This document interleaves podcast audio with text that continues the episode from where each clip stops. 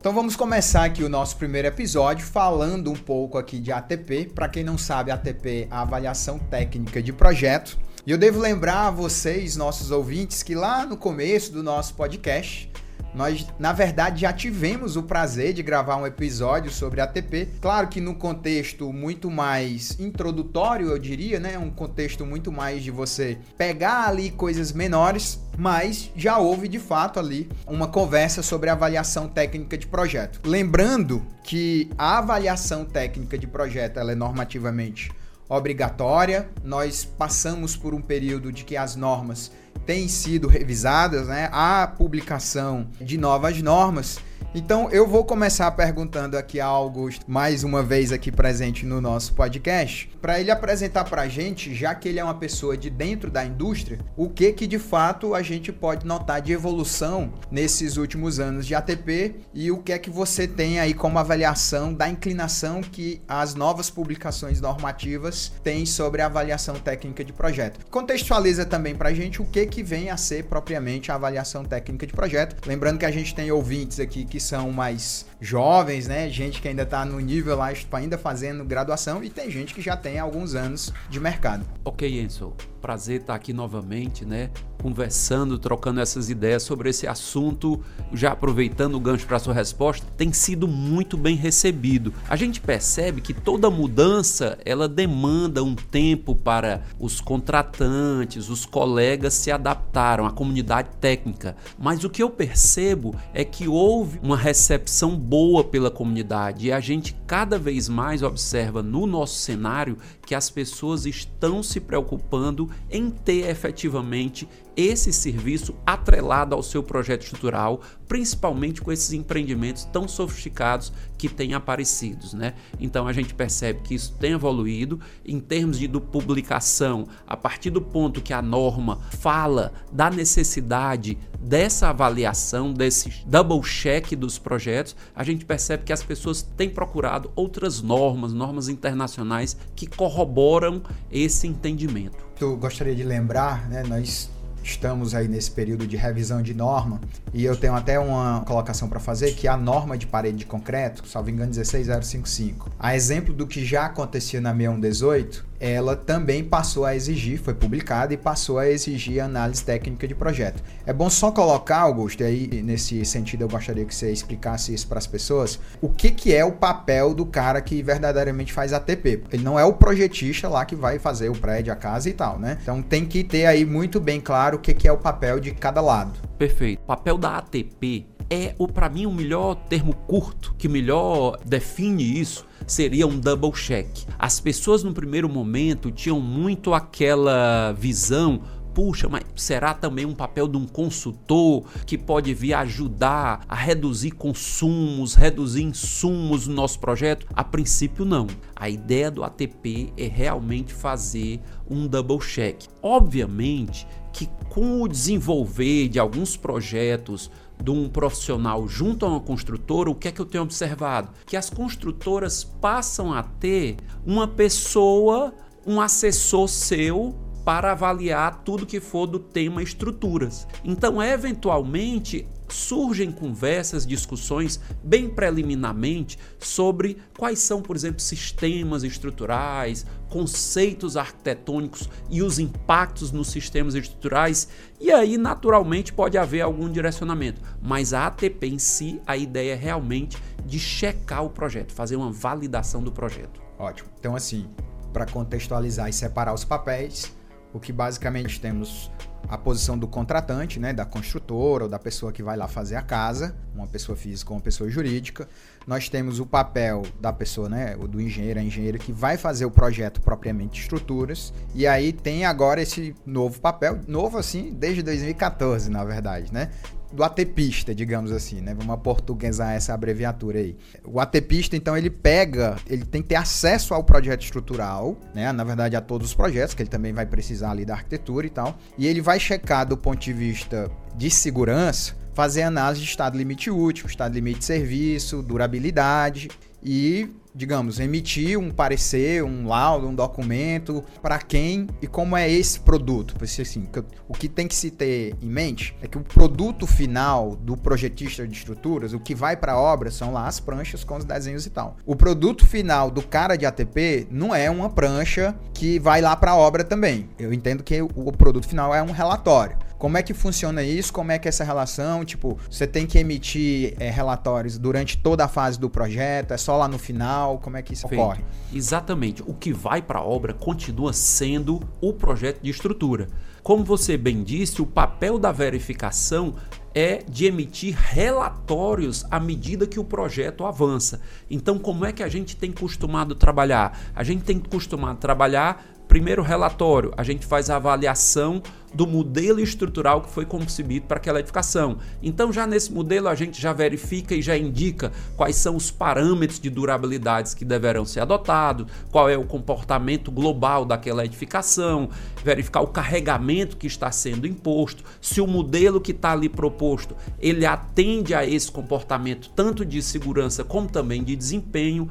Após essa verificação inicial, que eu digo que é uma verificação de critérios e do modelo, a gente começa a fazer verificação qual foi a planta de cargas que foi entregue para o projetista de fundação. Qual é o estaqueamento que o projetista de fundação forneceu para aquela edificação? Ela está compatível com a planta de cargas? Já seria um segundo relatório. Bacana. E aí começam os relatórios olhando para o detalhamento do colega. E aí a gente encontra achados que são pendentes, pontos que são sugestões e pontos que são validação. Porque, por exemplo, às vezes tem um carregamento que foi adotado, o platibanda que foi usado naquela edificação.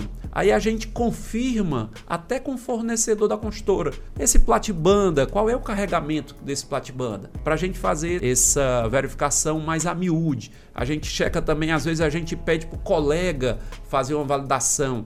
Olha, a gente está entendendo que essa representação do projeto é isso. É isso mesmo. O colega que você diz, o projetista. O colega projetista. Sim. Porque às vezes, até esse papel eu acho que é salutar. Porque às vezes, se eu, como antigo projetista, não estou entendendo bem, se de repente ele deixar um detalhe mais claro, é uma dúvida a menos que se tem lá na obra, né? Claro. É uma fonte de mitigação de uma provável paralisação para o cara resolver, tomar uma decisão, tirar uma dúvida, ou então até mesmo uma execução equivocada. Então a gente faz essa avaliação do projeto, sempre tendo à luz a verificação do estado limite útil de serviço, mas também da representação gráfica do projeto em si. Então perceba pelo que a gente está conversando aqui, são relatórios por fases. E esses relatórios, os achados, a gente tem classificação, né? Que é um item que a gente julga pendente, são itens que a gente está dando uma sugestão, colega, do ponto de vista da representação do projeto, ou então da utilização de algum detalhe que a gente julga ser melhor para a obra, mas aí ele fica à vontade para responder, para nos esclarecer não, Augusto, isso aqui de repente você não compreendeu bem, mas é assim o assado. E normal. A gente, a partir dessa resposta do colega, a gente tem um campo no nosso relatório para isso, a gente reavalia a classificação. Então, a pendência, quando a gente reavalia, pode ser um conforme. E para o construtor fica fácil, porque ele bate o olho no nosso relatório em cada fase e vê se ainda tem alguma pendência ou não. Bacana, muito bacana. Nós sempre gostamos aqui de dar um espaço para o nosso convidado, de ele contar um pouco da história, porque tem muita gente que escuta o nosso podcast como eu já falei aqui no começo, que ainda é estudante de graduação. Eu mesmo às vezes penso lá de quando eu era estudante de graduação e como eu adoraria ter acesso à história de grandes engenheiros, saber como foi os entraves e então. E aí eu gostaria de abrir aqui um espaço para você falar um pouco da sua vida, vida de graduação, de pós, de trabalho mesmo, né? Você tem uma longa, alguns anos, alguns vários anos de projeto estrutural. Então conta pra gente um pouco da vida do Augusto dentro da engenharia de estruturas. Perfeito. Não vai ser uma história de um grande nome, que mas é as histórias, eu acho que, como você disse, é legal pra gente estimular aos estudantes que estão lá, às vezes meio perdidos na faculdade, mas que não, que é isso mesmo. A gente, quando está lá, está ainda com as opções muito em aberto. Bem, eu sempre tive, do ponto de vista profissional, duas paixões definidas, né? Eu sempre gostei de ensinar e sempre gostei da área de estruturas. Então, eu sempre me direcionei nessas duas vertentes. Eu procurei somente estágios na área de estruturas. Então, eu estagiei com Marcelo Silveira, na MD, que hoje é MD, Engenheiros Associados, e estagiei com o que nos deixou precocemente o Engenheiro das Carvalho.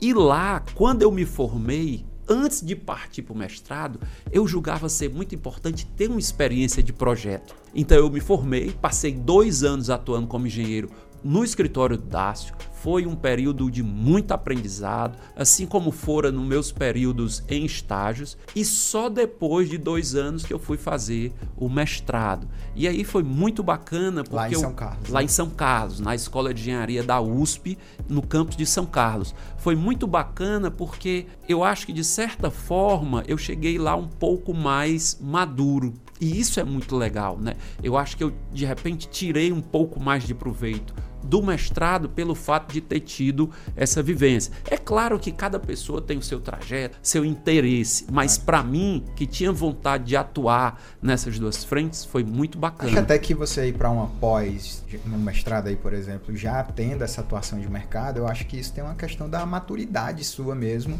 de não viver somente, entre aspas, né, numa bolha é acadêmica e você enxergar o outro lado da moeda, que é a vivência mesmo do dia a dia da engenharia, né? Perfeito, eu acho que são caminhos, né? Às vezes a pessoa tem aquela vocação de ter um caminho estritamente acadêmico. Perfeito, eu acho muito válido e muito importante, mas eu julgava que para o que eu queria, de ter um, um, um certo background de exercício profissional, eu tinha que fazer esse mix. E é tanto que quando eu terminei o mestrado, novamente eu não continuei na minha vertente profissional. Eu voltei para atuar como projetista. E aí tive escritório, me associei à época ao Helder Martins da EPTA, foi um período também muito rico. A minha entrevista para entrar como estagiário da EPTA aconteceu em fevereiro de 2007 e quem me entrevistou para entrar na EPTA foi o Augusto. E não só isso, depois a EPTA se dividiu em duas e nós fomos sócios, sócios por um período.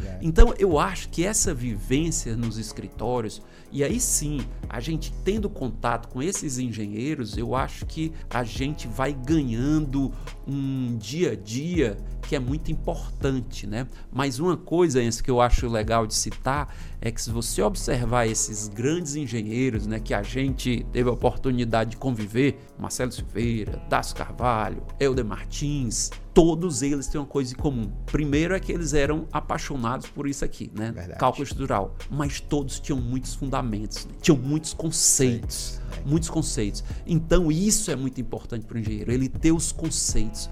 Porque, veja, quando a gente se formou, eu me formei particularmente em 94, a gente não se falava no Ceará em proteção não aderente. E esses engenheiros não tinham tido também esse contato com esse assunto e vieram ter depois, foram estudar, foram atrás, foram adquirir conhecimentos e absorveram rapidamente exatamente devido a esses conceitos. E uma coisa curiosa também, eu tive muita sorte na vida nesse sentido, que quando eu terminei o mestrado, eu ainda passei seis meses trabalhando com o escritório do professor Mário Franco em São Paulo. E foi outro período de grande aprendizado, né? embora não tenham sido somente seis meses. Outro também que nos deixou, né? Que deixou um grande engenheiro, e aí esses engenheiros, essa, aliás, não os engenheiros, mas essas grandes figuras são figuras generosas, né? Isso. Que sentam para conversar com Isso. um jovem engenheiro que está ali. É Isso foi muito bacana. O doutor Mário é realmente um exemplo. E veja, até hoje a gente está falando de gama Z, está falando de vento sintético, que foram conceitos que ele desenvolveu na engenharia Perfeito. nacional. Né?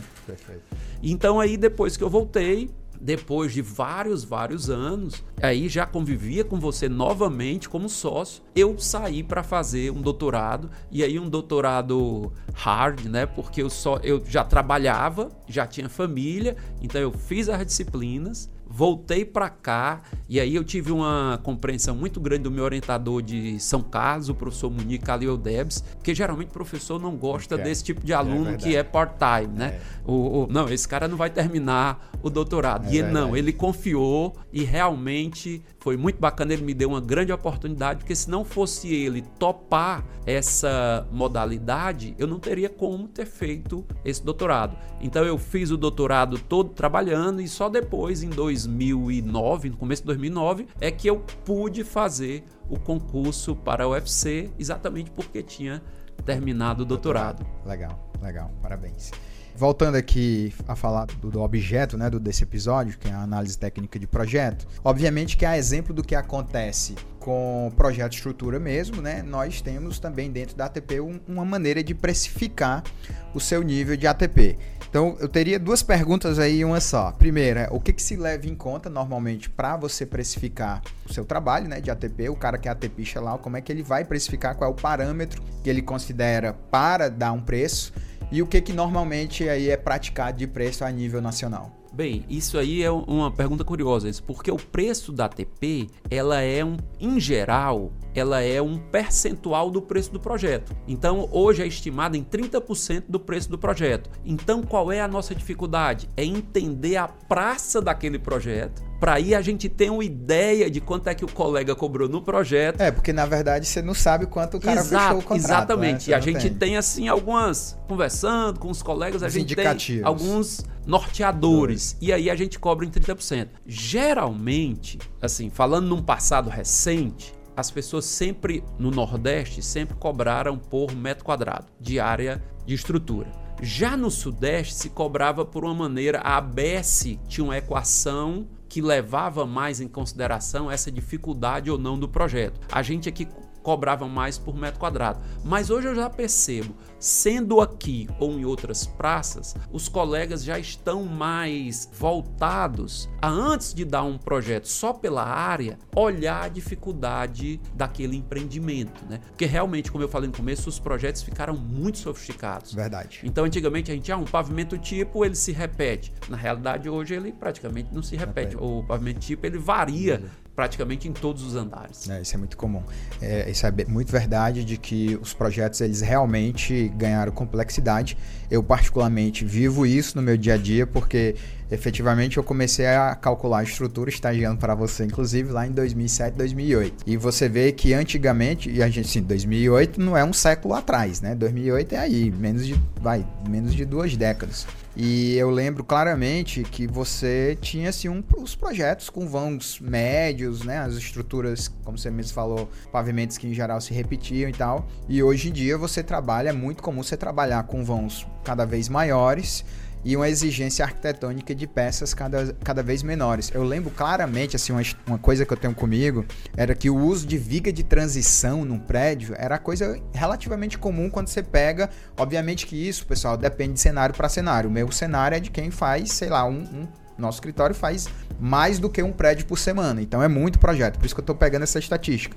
Mas eu diria que em 60 projetos que a gente de grande porte que a gente entregava num ano, talvez um ou dois tivesse vigas de transição. Hoje, metade, no mínimo metade desses projetos tem viga de transição, porque realmente as arquiteturas ficaram muito mais arrojadas, né? Hoje a gente, eu lembro quando eu era estudante de graduação, você estudava a lei de uso e ocupação dos solos, por exemplo, de Fortaleza, o gabarito do prédio de Fortaleza era 72 metros. Hoje, a rigor, praticamente não tem mais gabarito, dependendo da hora que você tá, depende do dinheiro que você tem para ir lá e pagar a liberação do espaço aéreo. Mas nesse sentido eu concordo plenamente que realmente houve essa, essa mudança, né? E realmente essa questão da dificuldade de você elaborar o projeto também concordo que tem que ser levada em consideração na hora que você está lá estimando o seu valor. Então a gente assim pegar aí só para dar um número, né, para os nossos ouvintes, vamos pensar o seguinte, pessoal, fazer uma conta de padeira aqui, como eu gosto de dizer, né, um edifício aí médio ele vai ter ali em média mais ou menos 15 mil metros quadrados, tá? 15 mil metros quadrados. Você imagina que o valor do projeto de estrutura vai beirar ali os 10 reais por metro quadrado, dependendo de onde você está no Brasil. Então, um prédio de 15 mil metros quadrados, você vai cobrar em torno de 150 mil reais.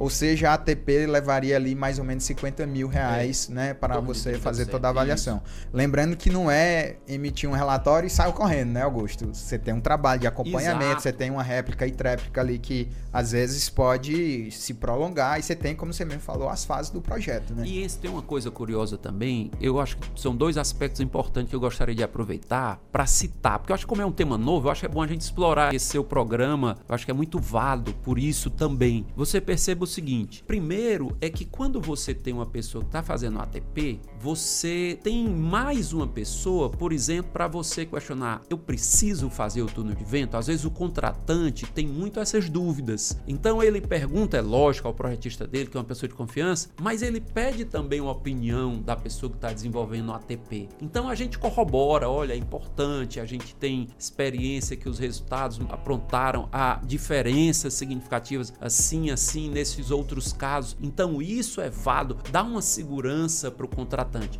E outra coisa curiosa é que os colegas, no primeiro momento, até tem alguns têm alguma dificuldade, mas depois hoje a gente não tem mais dificuldade em trabalhar fazendo um serviço de verificação. Até porque na verificação, eventualmente, a gente pega um colega que não estava apto para fazer uma obra daquela magnitude. Então a ATP, de certa forma, deixa isso claro. Então os contratantes começam a ter um cuidado na hora da escolha dos profissionais. Então eu acho que os colegas de grandes escritórios perceberam essa importância e perceberam que, de certa forma, a ATP é uma validação do trabalho deles é também. Isso aí, é isso aí. Eu, particularmente, eu, nós aqui na EPTA, nós não fazemos ATP. Né? No nosso escritório a gente não, a gente só projeta, a gente não faz ATP. Mas eu, particularmente, sou super defensor dessa ideia de ATP, exatamente pensando nisso que você está falando. Eu, eu dou maior 10 que tem um outro cara, um outro profissional, uma outra profissional que está lá avaliando se minhas contas estão corretas. Eu, particularmente, acho isso o máximo, porque, inclusive, como você mesmo já falou aqui ao longo da nossa conversa, isso agrega em confiança, em nível de, né, de você diminuir, mitigar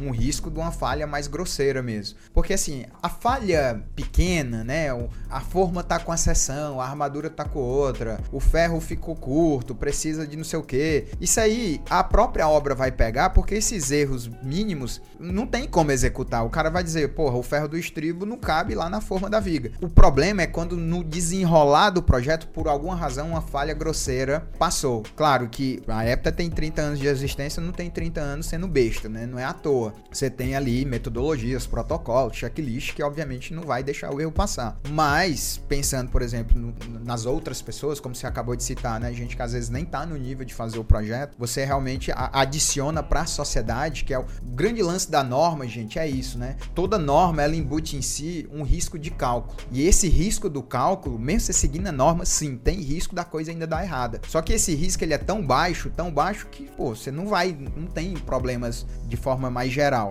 Então, a sociedade ela concorda, ela aceita um risco de você ter ali a norma sendo desenvolvida a partir de um risco. E quando você faz o trabalho que vocês fazem aí de ATP, eu acho isso muito interessante porque realmente você tira risco das de você estar no seu prédio. Eu penso sempre assim, eu moro num prédio que foi calculado por nós. Pô, tô eu lá com a minha esposa, minha filha e meu filho, e eu digo, não, eu quero ter segurança. E a segurança que eu tenho no prédio que eu moro, eu quero que outras pessoas também tenham, né?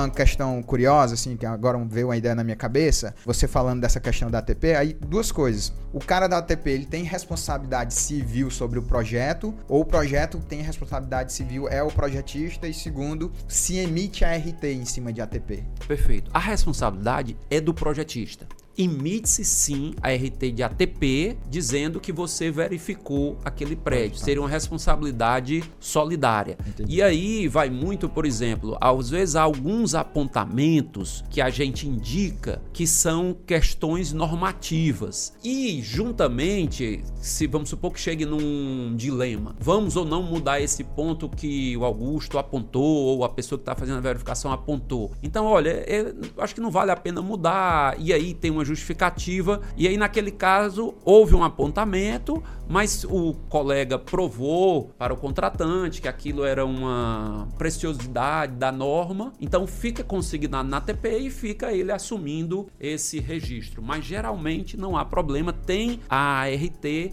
da ATP, quando tá tudo conforme. É, é, bom até esclarecer, porque muita gente que é de construção, não é de projeto, nos ouve, que a gente que quem contrata a Perfeito. gente, né? E aí, eu mesmo já fui procurado uma vez por um desavisado para fazer um ATP e a conversa da pessoa é assim: não, eu quero que você faça um ATP aí porque eu tô achando que esse prédio tá consumindo, tá consumindo aço demais. E uma coisa que tem que ficar claro, né, Augusto? O papel do, do, do cara que faz ATP, da engenheira ou engenheiro que faz ATP, não é modificar o projeto de ninguém, é avaliar, entendo eu, avaliar a adequação do projeto às Perfeito, normas, né? Perfeitamente. E, e por isso mesmo que a ideia da pessoa que faz a verificação não fazer o projeto, eu acho muito salutar para não haver qualquer dúvida quanto ao propósito do colega que está fazendo a verificação. Mas a gente teve casos de regimes de obra em condomínio fechado, às vezes a construtora nos pede um relatório porque um, os membros da comissão têm um engenheiro exatamente fazendo esse papel de verificação, de indicadores. Então, quando ele nos pede um relatório para justificar o quantitativo do colega, ele se sente de certa forma mais confortável porque foi um laudo emitido por um terceiro. Então eu me lembro recentemente, até um cliente nos solicitou um laudo porque ele achava que o condomínio iria questionar quanto ao uso, por exemplo, do aço de alta resistência, né? os aços de 700. 700. Então ele achava que o condomínio poderia questionar e nos pediu um laudo, a gente forneceu um laudo. Então eu acho que até isso é interessante. Eu digo isso, aí tem o outro lado da moeda também, que eu concordo com você, né? Tem todo mundo sabe que realmente tem muita gente despreparada que quer lá projetar a estrutura e você vê assim cada mazela em projeto, em obra. E eu imagino que você que trabalha com a ATP talvez até se esbarre mais nisso. Eu particularmente convivo com muitos engenheiros do Brasil inteiro, pela aqui pelo IBE, pelo Instituto e também por, enfim, por cursos e tal, e a gente acaba encontrando o pessoal trocando informação e mostrando, olha aqui nessa obra que eu fui lá chamado para visitar, olha só, eu já vi desde o cara mandar uma foto de viga armada com fio metálico, fio mesmo, a coisas assim meio bizarras de o cara usar uma alvenaria como um pilar, né? Então são coisas meio bizarras. Mas eu também percebo isso como alguém que vive na indústria e como alguém que eu diria para você que praticamente diariamente é bombardeado ou não vou nem dizer bombardeado, que é uma palavra ruim, mas que é abordado por gente que está fazendo ATP de projetos nossos,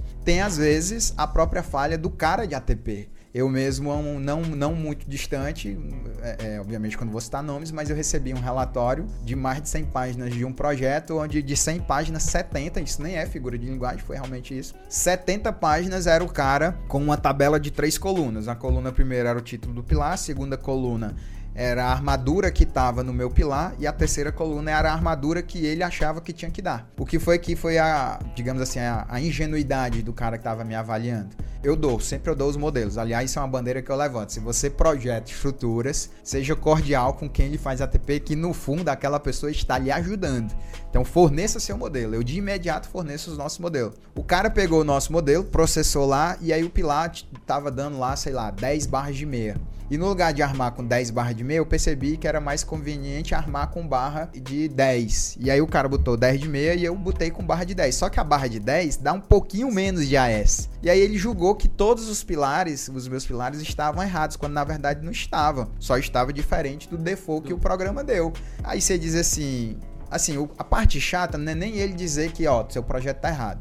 A parte chata que eu avalio é que ele manda um e-mail desde o presidente da construtora, bota a mãe e o pai dele, a minha mãe e meu pai, e bota o nosso escritório inteiro dizendo que o. Aí ele bota assim no e-mail, ó, muitos erros no projeto, tem que reavaliar. Aí eu, porra, não dá, é, é, muito chato isso, né? Então, assim, tem que ter uma conduta aí, uma abordagem mais amigável também da outra parte, né? Sem dúvida. A abordagem, inclusive, a gente tem muito cuidado com isso, porque é exatamente o que você está dizendo, você está tratando com um colega. Então, quando tem alguma coisa, a gente sempre sugere do ponto de vista para haver um esclarecimento, porque às vezes o colega usou algum artifício que a gente não está vendo, né? Então a gente tem que ter humildade também, que são os colegas iguais, de repente Isso. ele está usando uma técnica, uma orientação que a gente mesmo não percebeu. Claro. claro.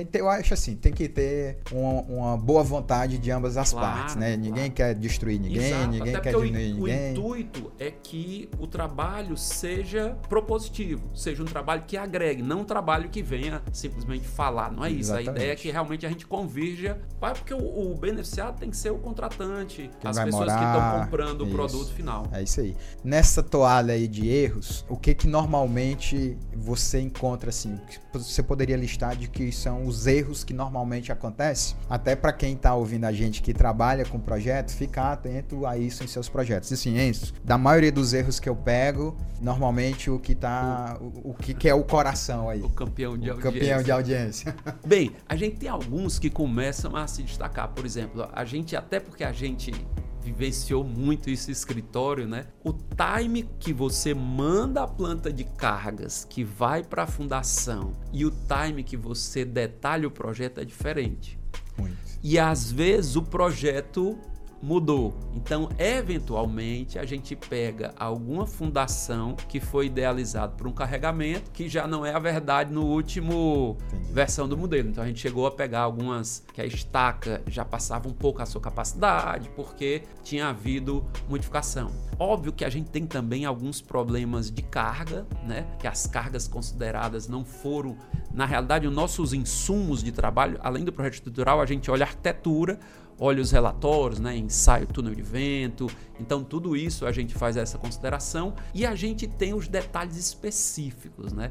Que aquilo que está mais ou menos no nosso dia a dia é mais difícil de aparecer um equívoco. O que vai ter um equívoco são as coisas que fogem do nosso dia a dia, né? É um vão extremamente exagerado, com condições de apoio muito especiais, é um pilar extremamente com variação de seção, extremamente esdrúxulo, ou variação de posição, como você disse, as vigas de transição. Então, esses pontos são pontos também que a gente se pega muito, né? Legal. E obviamente, por incrível que pareça, tem algumas questões de representação que acabam nos preocupando quanto à verificação de segurança em si. Tipo, a proteção e suas fases de aplicação de proteção, os tirantes e a questão do escoramento. Porque a gente viveu muito isso, né? O que vai para a obra são os projetos de forma, os projetos de armadura, as equipes são diferentes. Quem faz a forma não é a equipe que faz Armadura. a armadura. E o processo construtivo, se o engenheiro do local não tiver a pá e ele for fazer o que ele sempre fez, porque era o padrão, e é um processo especial, por exemplo, com tirantes, que você só pode tirar o escoramento quando tiver concretado Pavimento o pavimento de cima. Então, esses aspectos são também aspectos que a gente tem muito cuidado. Entendi. Na tua fala, me surgiu aqui uma dúvida. É, o cara que faz ATP, ele também tem que verificar a adequação da estrutura à arquitetura ou não? Não, mas a gente acaba fazendo também. A gente não faz compatibilização. Entendi. Não é, não é o papel. Mas como a gente está pegando a arquitetura e está também avaliando a estrutura, a gente encontra às vezes um pé direito que está definido equivocado. Às vezes, que acontece em projeto, uma determinada laje em balanço num pavimento que era para ser um tamanho variado, ela está constante. Então a gente também faz esses apontamentos Entendi. dentro dos nossos relatórios. Entendi. Eu diria para você que hoje no escritório quase metade do- dos nossos projetos já estão em BIM.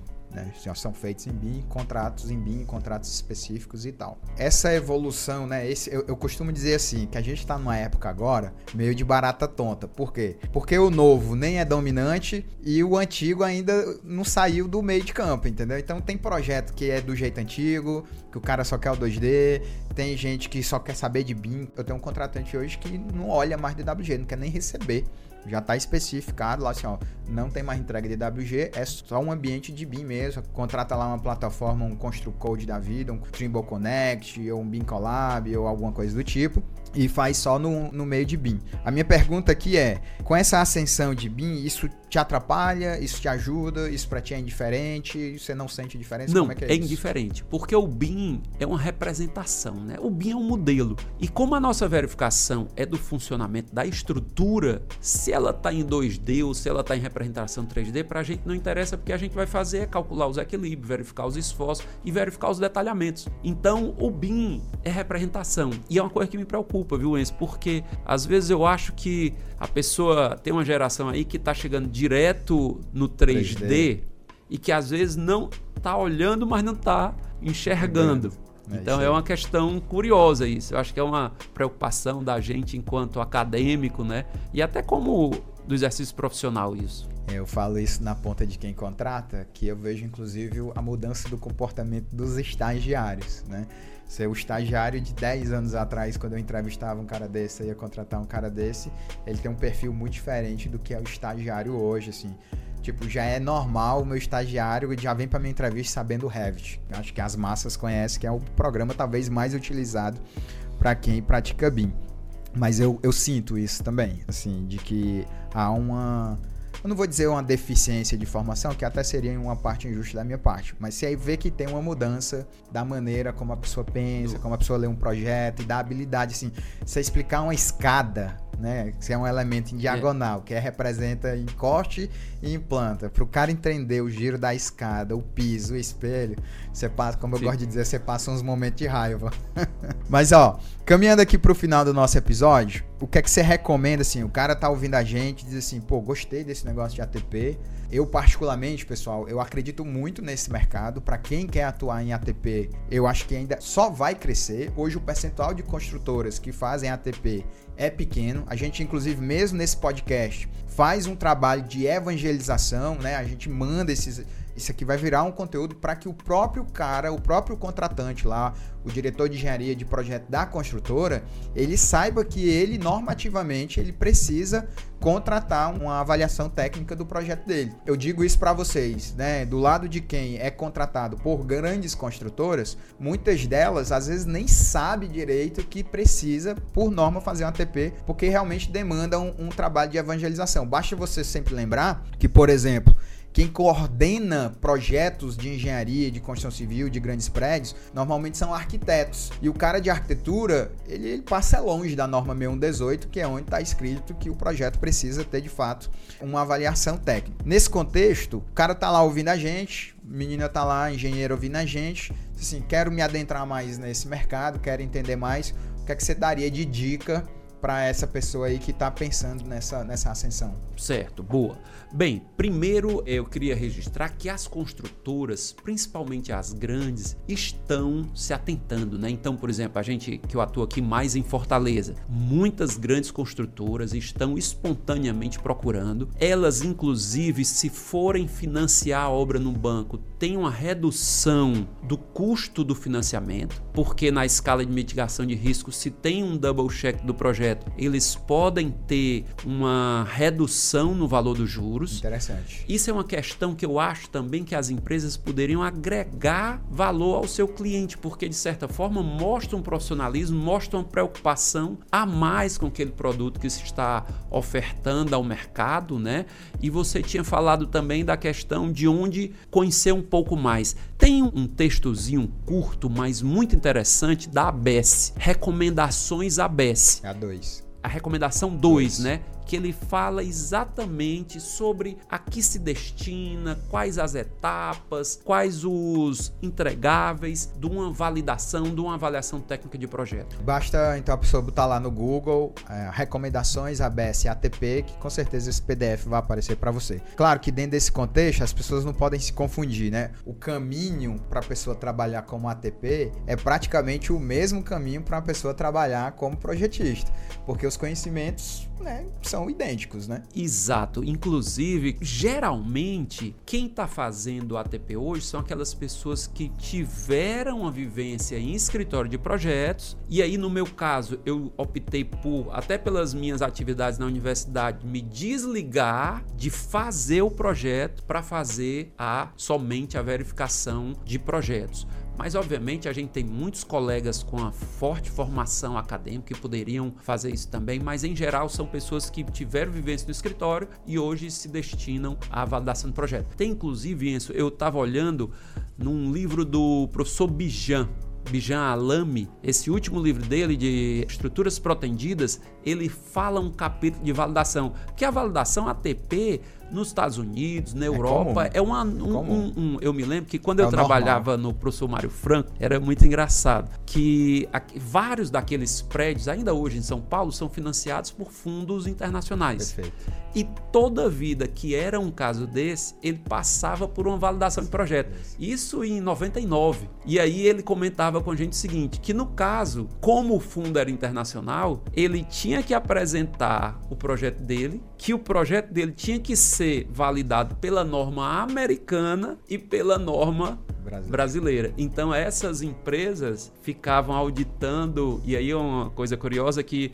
os auditores externos achavam as nossas estruturas a, do professor Mário Franco muito arrojadas, né? E realmente a gente sabe que o Brasil, desde a década de 60, com Brasília, tem um rol de excelentes projetistas. É verdade, né? é verdade. Concreto protendido a nível mundial, o Brasil realmente tem Sim, excelentes sem dúvida, projetistas. Excelentes projetistas. Pessoas, você vai em congressos internacionais, você vê que o brasileiro realmente está na ponta, né? Tem esse meio esse complexo de vira-lata, é... mas quando o assunto é projeto de estrutura, realmente a gente é muito bom. Você vê o software que a gente usa, né? O TQS, que a maioria usa. Eu tive um período, assim como você, numa universidade no exterior, né? Nos Estados Unidos, na época do meu doutorado, e o meu chefe lá ficava horrorizado com o TQS. poder do TQS, é né? Não tem um software desse integrado. É, nos Estados é, Unidos que faça análise detalhada. Próximo né? disso, hoje eles têm o ITEBS, mas ainda assim o TQS é, eu particularmente acho melhor. Perfeito. O ITEBS tem a vantagem de tratamento de ligação, de algumas análises que ele é um pouco mais refinado, mas você pegar um software de detalhamento, não tem no mundo não. um melhor do que o TQS. Né? Não à toa a gente incorpora ele aqui na nossa pós,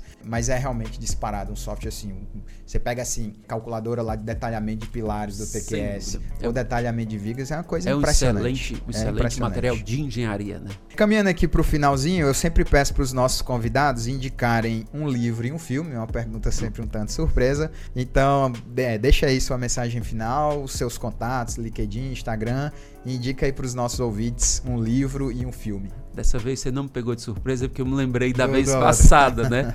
Então eu queria indicar, eu li um livro recentemente, eu estive em Israel, conhecendo o ecossistema de inovação de Israel no final do ano passado e fiquei assim apaixonado por aquele ambiente, né?